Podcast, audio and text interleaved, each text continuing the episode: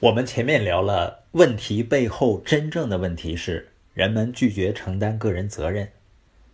而拒绝承担个人责任呢，是由于问了错的问题，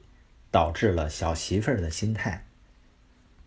有这样一位男士啊，他过去十年的军旅生涯中，每当问题发生的时候，部队长官可以接受的唯一回答是“责无旁贷，长官”，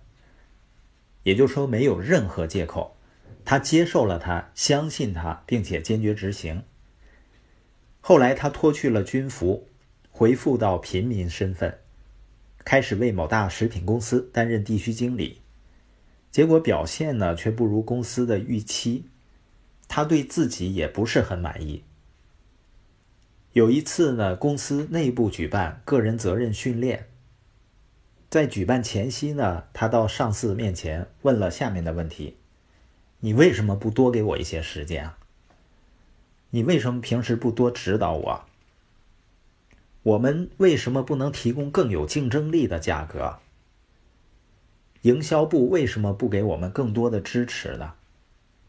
后来在学习 QPQ 的过程中呢，他突然领悟到，在他弃军从商的短短数年间，他已经变成了自己最痛恨的小媳妇儿了。如果这位男士在没有任何借口的军旅中磨练了十年后，竟然还是落入小媳妇儿的想法，那我们每个人都得提防小媳妇儿。进入到自己的生命中了，包括很多人在工作中和生活中感到压力大，也是因为问了错的问题。比如经常说“为什么这种事儿总是找上我呢？”这种问题问多了，人就会感觉压力会越来越大。如果我现在说你承受的压力是你的一种选择，你相信吗？很多人说什么也不会信。因为他们认为自己是被生活中自身以外的人或事儿压得喘不过气来。压力来自很多不能自己掌控的方面，比如说老板、同事、顾客、交通状况、天气、市场状况。确实，人有旦夕祸福，经济萧条啊，股市下跌、失业，伙伴一会儿一个想法，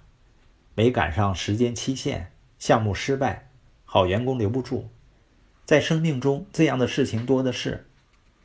尽管是这样，压力还是一种选择。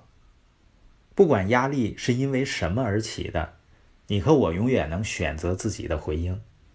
要么选择愤怒以对，要么压抑情绪做个闷葫芦，也可以选择呢着急上火。当然，也有这样一位，他在他的办公桌上立个牌子。上头写着：“我面临过许许多多的问题，但大部分我都解决了。”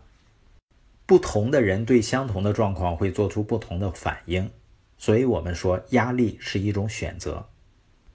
当我们选择问这种事儿为什么落到我头上，这个时候你会觉得自己软弱无力，毫无控制的权利，于是引导我们进入一种压力巨大的小媳妇儿心态。其实，就算我们真的是小媳妇儿，即使这样的感觉和情绪也的确没错，但是如果一直用“为什么找上我”这种方法想问题，结果是只会使压力越来越大。我们今天播音的重点呢，压力有的时候是一种选择，是由于我们问了错的问题，所以才使我们的压力越来越大。就像有的时候我们时间和钱的压力大的时候，有的人选择抱怨，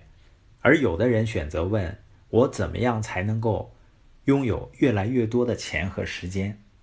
在我们接下来要去到的二十多个城市的研讨会上，我们会重点分享下面的一些内容：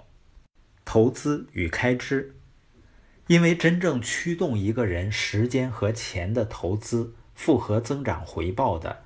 是你的认知和思考力的复合增长，而耶格系统作为全球顶尖的建立财富思维、发展领导力的机构，大家认真学习就会带来认知和思考力的复合增长，而有了正确的思维方式，就一定会有经济和时间自由的生活。因为你的思维就是你未来的货币。